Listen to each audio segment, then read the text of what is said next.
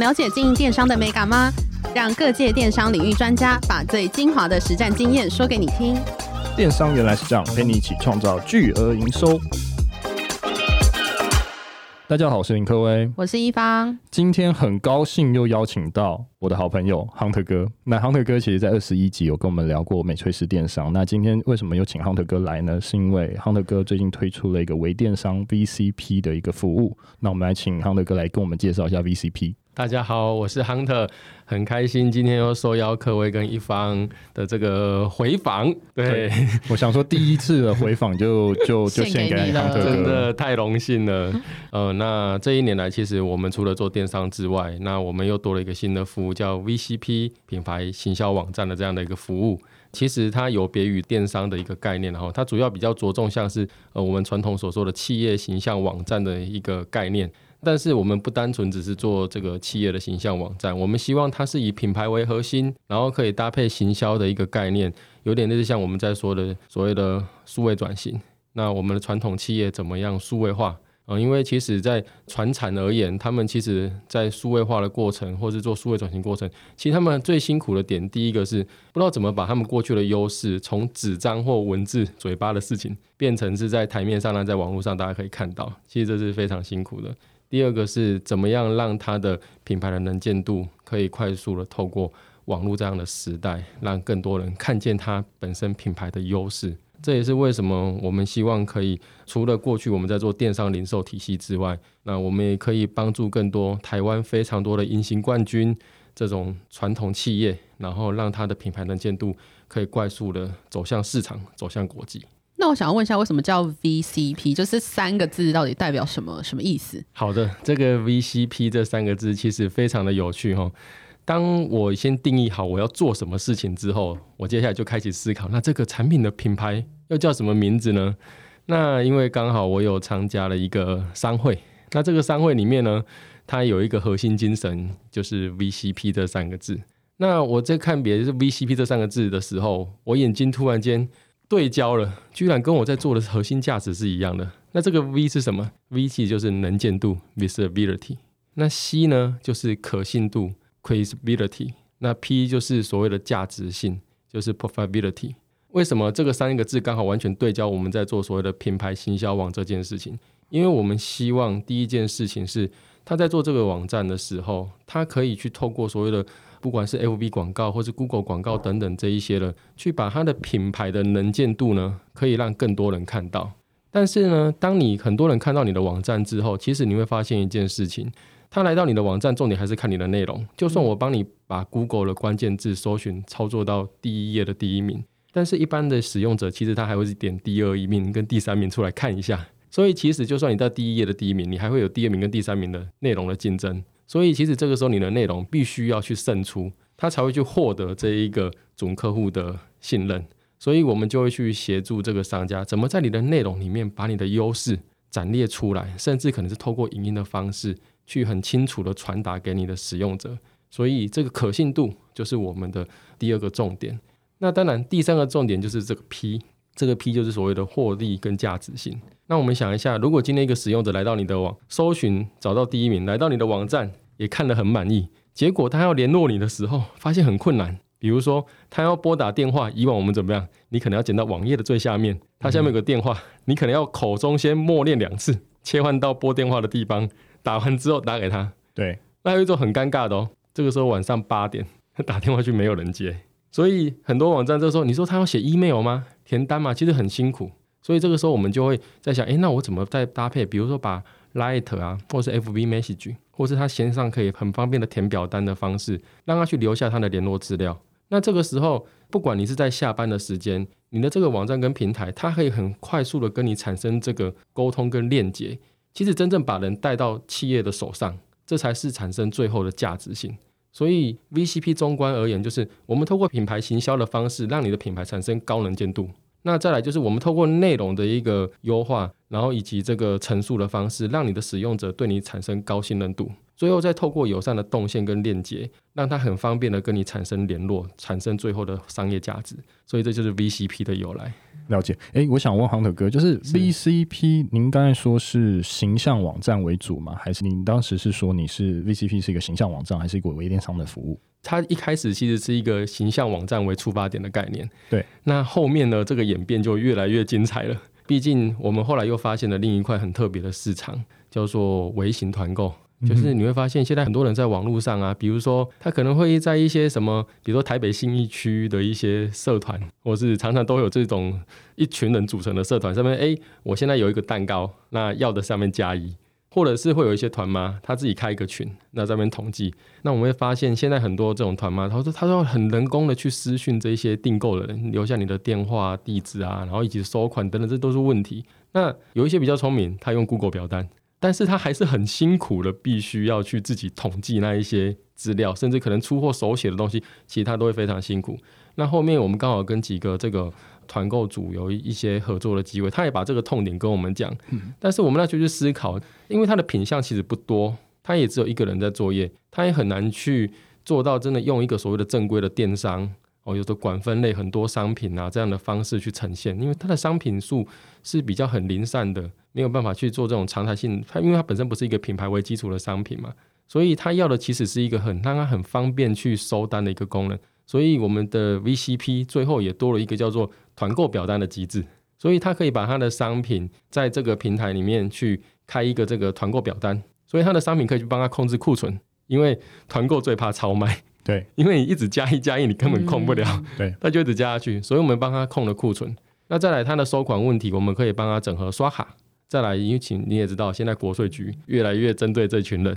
发票问题，发票问题，所以呢，我们也帮他直接整合了电子发票，所以他就可以很简单的把他的商品哦开一个团，然后就直接在上面，他一样用粉砖或用 FB 哦会诶会用 Line，然后去发布这样的讯息，但他变成下面哎，那你就点这个网址，你只要填写完之后。其实他所有的资讯流就整理好了，包含他的收款问题、他的发票问题就解决了。那他再把他的订单资讯，这个时候我们就帮他，你可以汇出一个呃出货档，那他就透过这个物流啊，比如说像黑猫还是新竹物流，他就直接汇进去他的系统，那个打印单哒哒哒哒哒哒就打出来了，全部出来了。对，他就基本上也不需要手写。回头我们又遇到，诶，那这个费用怎么收？我们就去盘点了一下市场。我们就定了一个对他们来讲非常有弹性的，就是我们一笔交易收两趴，嗯，但是我们上限只收到三千六，嗯哼，所以他一个月只收一千块就好了，我们也只收二十块。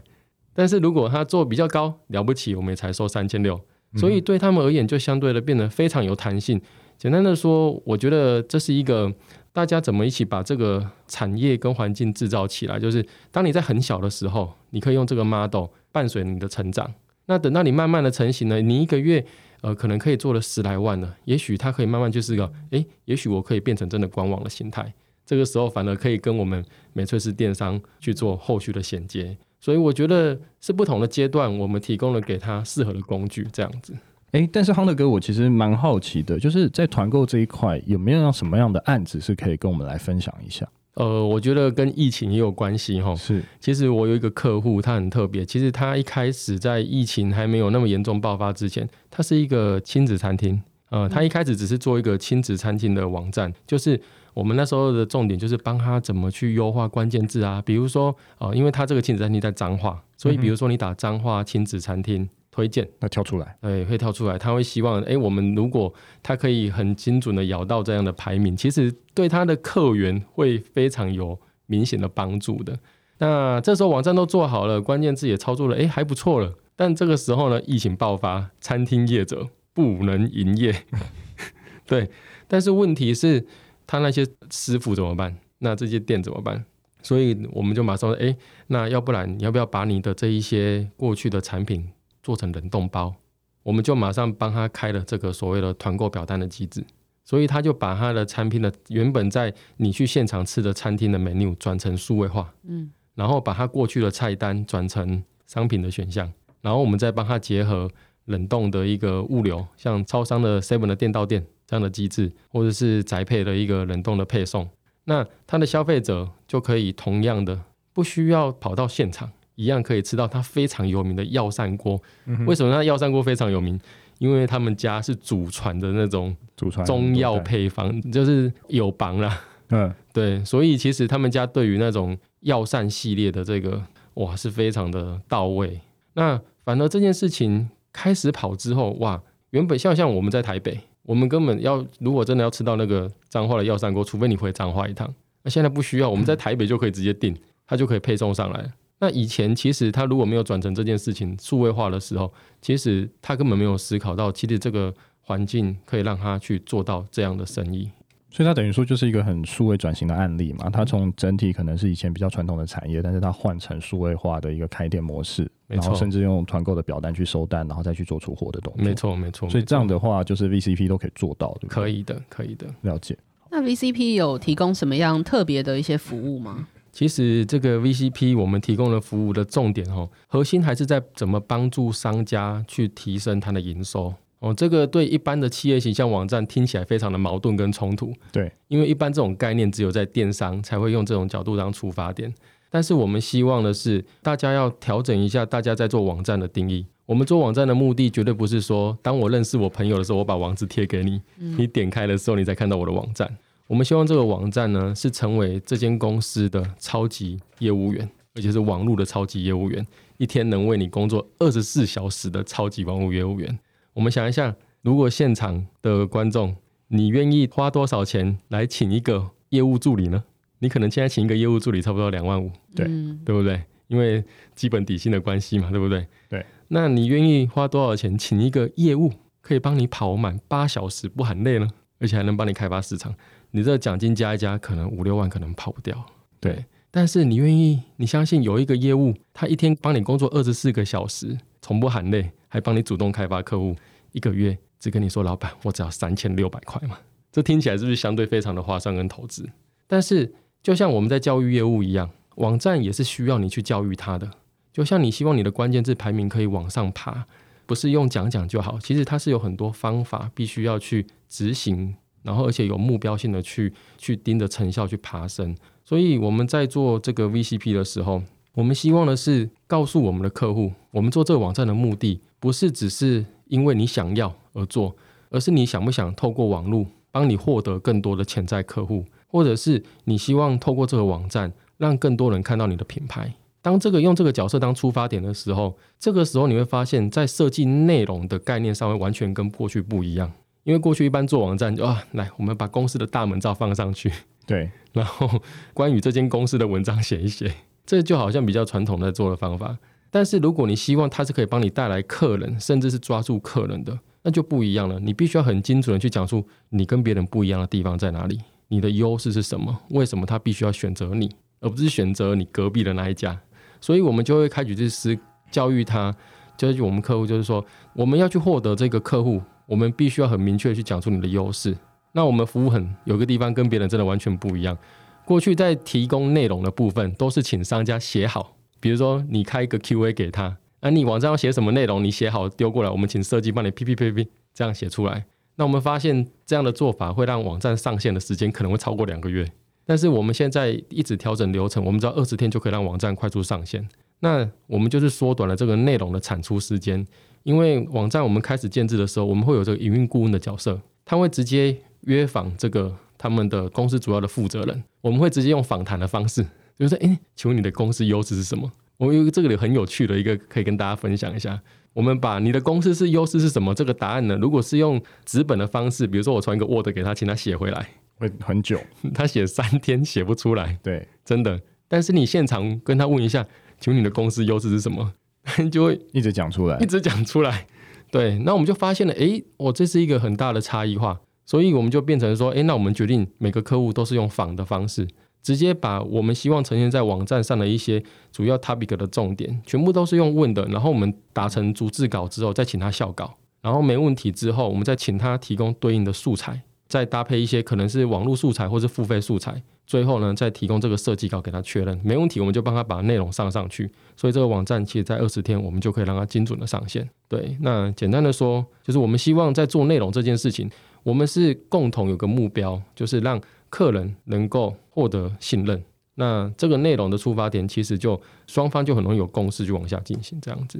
哎，对，Hunter 哥，我我知道说 VCP 其实在 SEO 上面也是算是蛮强的。那我想问一下，是怎么样做到 SEO 为设计核心，然后这个官网是可以优化到 SEO 可能在第一页或第一个这样子？好，那我觉得这个问题问得非常的棒。这个确实是哈，这套系统非常重要的一件事情。我们思考一下，过去大家请呃在做网站的时候，你把你的文案内容跟素材给了设计公司之后，他提供给你的是一张图、一张图、一张图、一张图，它把你要的文字跟图片整合在一张图里面了。但对 Google 而言，其实它看不懂那些字，因为搜寻引擎的 SEO 重点就是你网站有哪些字，然后它针对消费者所打的关键字跟你的内容去做媒合。比如说，我今天打一个关键字叫台北中古车，对，那为什么它不会出现一间家训班呢？为什么？不对，对，因为这个家训班字里面没有这个台北中古车的字，所以相对应的，他会去找哪些网站有台北中无车这个字。那如果你是有台北中无车的网站的内容，差别只在于你在第一页的第一名，或是第十页的第十名。那这个时候就会回到一个积分的概念。整体网站而言，你获得这个字跟你网站的积分，你获得了几分？那就决定你的排名的位置。那当然还有一些其他的因素，但这个关键字的媒合就是一切最重要的开始跟基础。所以我们就会开始去辅导商家，跟他说：“诶，我们在做内容的时候，我们怎么样去布局这关键字？那再来就是我们系统在设计的时候，我们会有一个叫做动态内容的上稿系统。过去你提供的素材跟文案，我们是把它做成图文分离的。简单的说，背景图归背景图，然后辅助图归辅助图。”文案标题描述内容，它就是完全独立的，所以这些字就完全被活化了。那为什么它 SEO 成效可以起来得很快？第一个是因为你在调整的便利性变得很高。以往你要调整这些上面的文案，你都要请设计再重新出图，但现在在我们系统，你只要从后台去直接对它做微调，或是增加文字，它都可以很快速的去完成这件事情。所以在整个的 SEO 的优化过程上，你会变得非常的简单跟便利。那相对你就会感觉，哎，好像整体的时间缩短了，可能因为你的工作时间也跟着缩短了，嗯，所以我觉得最重要一件事情就是我们把设计的这件事情简单化了，就是你可以单纯通过素材跟文案，很轻松的表达在你的网站上，这样子。那我们知道，就是我在你们的介绍的页面上面有看到说，在这个官网建制之后，每个月都会根据三大面六大项，然后来优化系统。可以跟我们介绍一下是，是这是什么意思吗？好的，这个三大面六大项，其实这个重点就是在上线之后，我们怎么样让店家它可以产生所谓的价值的一个结果的个过程。那所谓的三大面六大项，第一个我们俗称叫这个媒体面。我们都知道，你网站做好，接下来你必须要有人看到你，你必须要去曝光，才有办法把人导进来。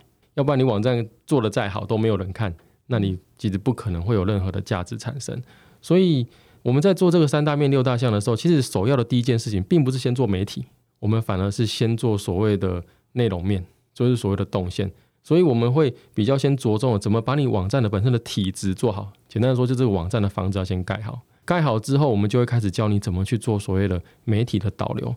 像有些我们有些客户哦，他做网站开始，他真的是完全从零开始，他连粉砖都没有。嗯，所以我们要教他怎么去申请粉砖，教他什么叫 hashtag，怎么样去比较简单的去写一篇贴文，是让人家比较容易看得懂的一个内容跟脉络。要不然有些人他们写内容就是跟写作文一样，嗯，就是全部都苟在一起，有没有？就是没有办法很很简单的去落一些他想要呈现的重要文字。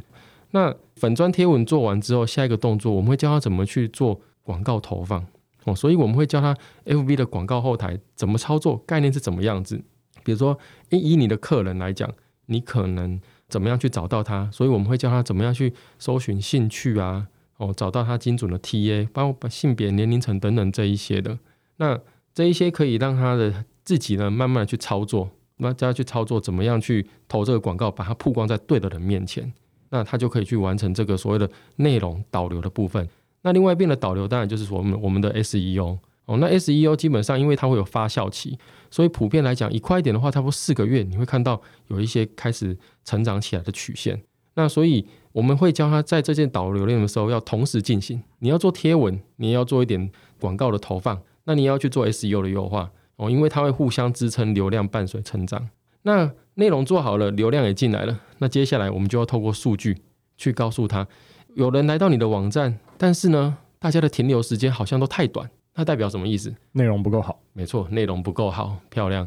那还有一种就是，诶，为什么这个跳出率好高啊？为什么？我们想一件事情，如果你划一个广告，点开三秒没有开，我想你应该会把它就关掉了。嗯。所以有些时候他们在做内容的时候，会不小心放了一张很大的图，load 太久，load 太久，那造就了跳出率的问题。所以我们就会提醒他几个点：第一个要注意跳出率。第二个，你可能要注意一下大家的停留时间跟所谓的浏览夜市的时间哦，这是最基础的体质检查。那再来，我们还会教他看一件事情。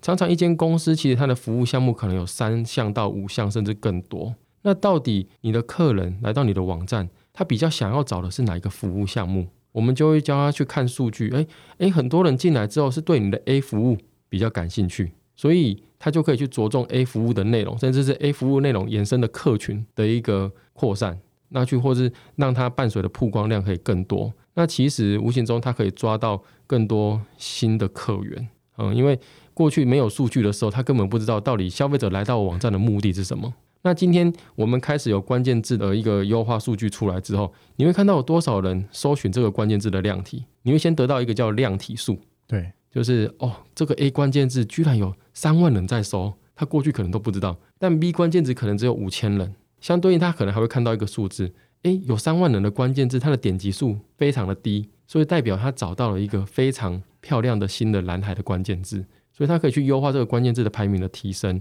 第一个，他又很多人在搜，他的排名点击数又相对还低的时候，如果他把排名提升了，相对应他可以让很多人看到他，那这时候就可以很容易导进来更多人。所以这个动线上面的数据，我们就可以教他从各种数据的面向去知道他问题点在哪边，以及他怎么优化问题。那当然，最后还有一个叫做转换面。那这个转换面的部分，就是当有多有人多少人按下，比如说 LINE 联络你、拨打电话或者是填表单，那在他可以知道，就是说，诶，我引进了多少人，最后我收到了多少单。但是呢，这件事情不一定等于他真正公司签约的客户。所以这时候。有些企业主他还会再看一下，比如说，诶，有一百个人联络我们，但是呢，我却只有收到三张订单，那这代表什么意思？也许他会发现他公司的内部的业务收单流程，其实这个转换率是可以去加强的。对，那因为过去其实公司可能不知道手上提供给他多少资源，他对等多少这个实际的收单数，所以他没有办法去评估到底这个所谓的实际业务的转换率长什么样子。但这件事情开始数据化之后，其实我们可以协助企业知道，其实公司内部的人员的转换率，其实这也是很重要可以被思考跟改善的地方。哎，了解。那亨特哥，我想问一下，VCP 现在有什么样的客户在使用？可以举大概两到三个案例吗？好啊，刚才我们有提到一个是亲子餐厅嘛，嗯，那其实我们还有一个我觉得非常棒的客户叫新总汽车，是哦，这个是台北非常有名的一间中古车行。各位可以注意的去试一下，如果你手边刚好有手机，你可以试着在 Google 打“台北中古车”这个关键字，你会发现，第一个，它在 Google 搜寻出来，除了最上面一开始的广告之外，往下一点会有一个叫做 Google 的在地商家。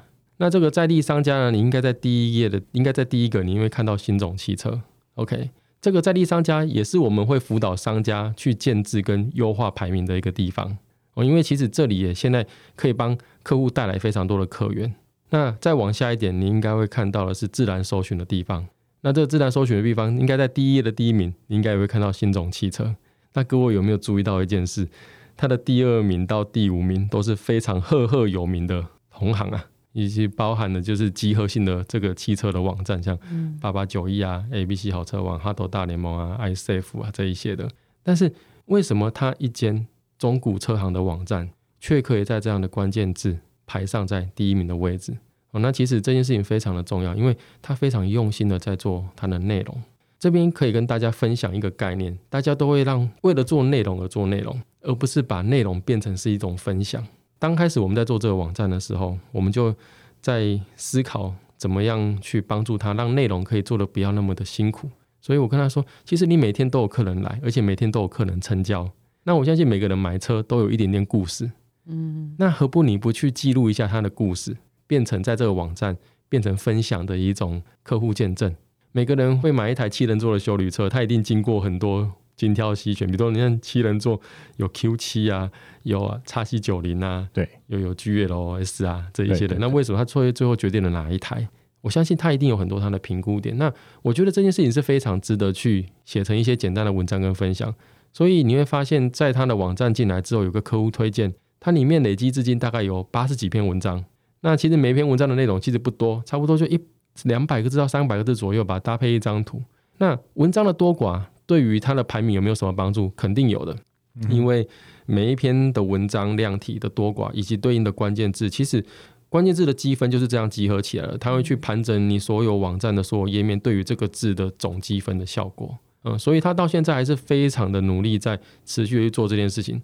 很有趣的是，他已经觉得写这个内容已经变成不是一个很困难的事情，他反而变成是因为它发生在他的每天的生活里面。所以我觉得这件事情可以跟各位听众分享，就是不要把写文章变成压力，你应该回头去想我工作的日常。其实我相信你一定可以找到有一些可以跟你的客群一起去做分享的故事。那其实这会更落地、更到位，大家会更感受到你的服务的热忱。所以等于说写东西就是一个日记的一个形式吧？对，我觉得这样的角色跟出发点会更轻松一点。其实我蛮 echo 的，因为我自己其实内容的产出也是一直持续，而且持续做了两三年。所以不管怎样，我觉得听众应该也要学一下，就是慢慢的去把内容累积，大家才找得到你。这样没错，没错。好，那我想问一下 Hunter 哥，就是你认为微型电商会成为未来的趋势吗？呃，我觉得会，因为、嗯、而且我这两年特别有感。对，你看哦，像早期台湾大概在十年前是可能十五年前哦，这个雅虎拍卖，对，然后一路到这个，其实都是从拍卖起家盛行的。但是呃，随着这个官网意识的抬头，后来就进入到了官网的最丰盛的时期。那官网最丰盛的时期，一直到近三四年，直播开始出来。那直播开始出来之后，其实它颠覆了过去所有电商零售体系在做的事情。嗯嗯，那最后自媒体才出来，所以你会发现，过去是所谓的大者很大的品牌独占市场，现在是很多从这个独立卖场、自媒体变成自己是一条龙的收单系统。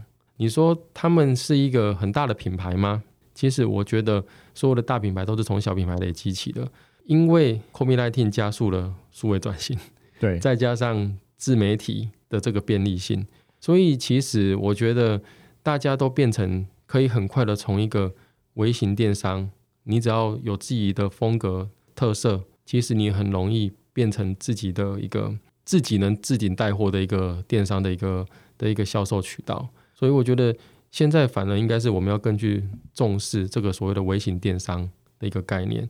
那其实我们现在更在发展一个新的一个渠道，叫做微商。对，啊，微商分销其实应该是下一个电商，以及因为现在微商微销电商在线下非常的火热，我们现在正努力在把这个微商电商的概念带到线上来。这个也许呃下一次如果真的是产品成型完成了，也许看有没有机会再来跟各位跟一方再做个分享。那所以回复刚才的问题，我觉得微电商是现在的趋势跟主流了。那我们应该要去思考，就以我们工具商而言，武器商而言，我们该怎么样去帮助他们更快成功？其实这是我们在努力的目标。嗯，那如果品牌主是想要使用这个 VCP 服务的话，要怎么找到你们，或者是跟你们合作呢？OK。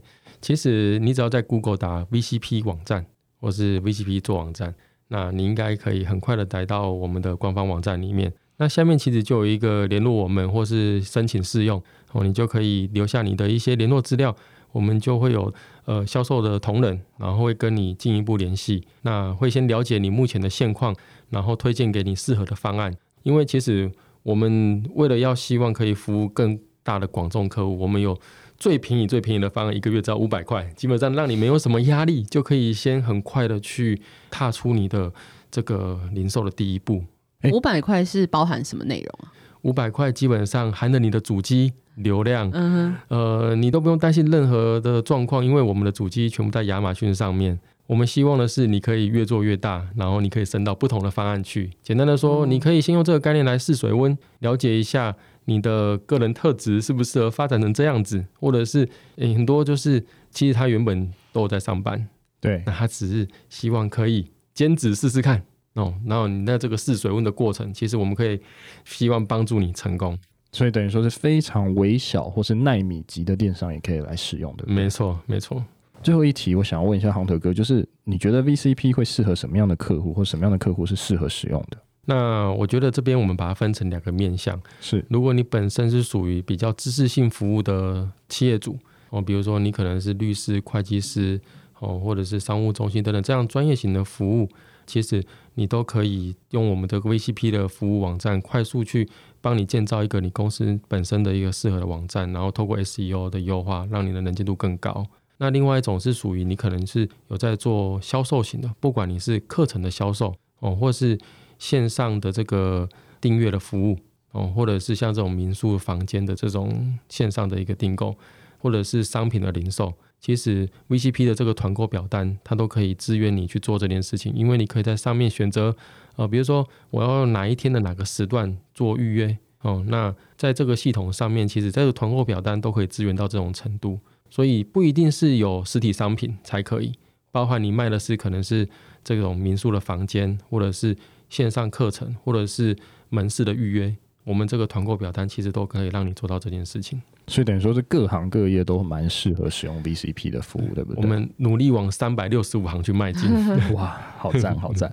好啊，那今天非常高兴邀请到美翠师还有 VCP 的执行长 Hunter 来跟我们分享他的经验，我们谢谢他，谢谢，谢谢，谢谢，好，拜拜，拜拜，拜拜。